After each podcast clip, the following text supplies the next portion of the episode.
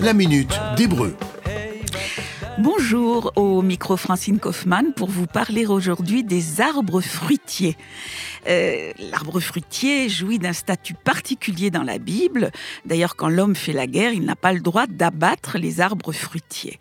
Et parmi les sept espèces emblématiques du pays d'Israël figurent quatre arbres fruitiers. Il y a d'abord le figuier, Etz Teena la figue, le grenadier, Aetz Rimon, et dans le Cantique des Cantiques, on connaît le verset Aetz Harimon Natanrecho, les effluves du grenadier ont donné leur senteur. Et puis il y a bien sûr l'olivier, Aetz Zait, le palmier, Aetz Tamar, mais aussi, bien qu'il ne figure pas parmi les sept espèces, les citrus, Atse Hadar. En fait, on peut littéralement traduire par arbre de splendeur.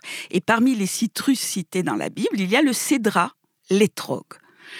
Maintenant, lors de la fête de Sukkot, on utilise un bouquet de quatre autres espèces.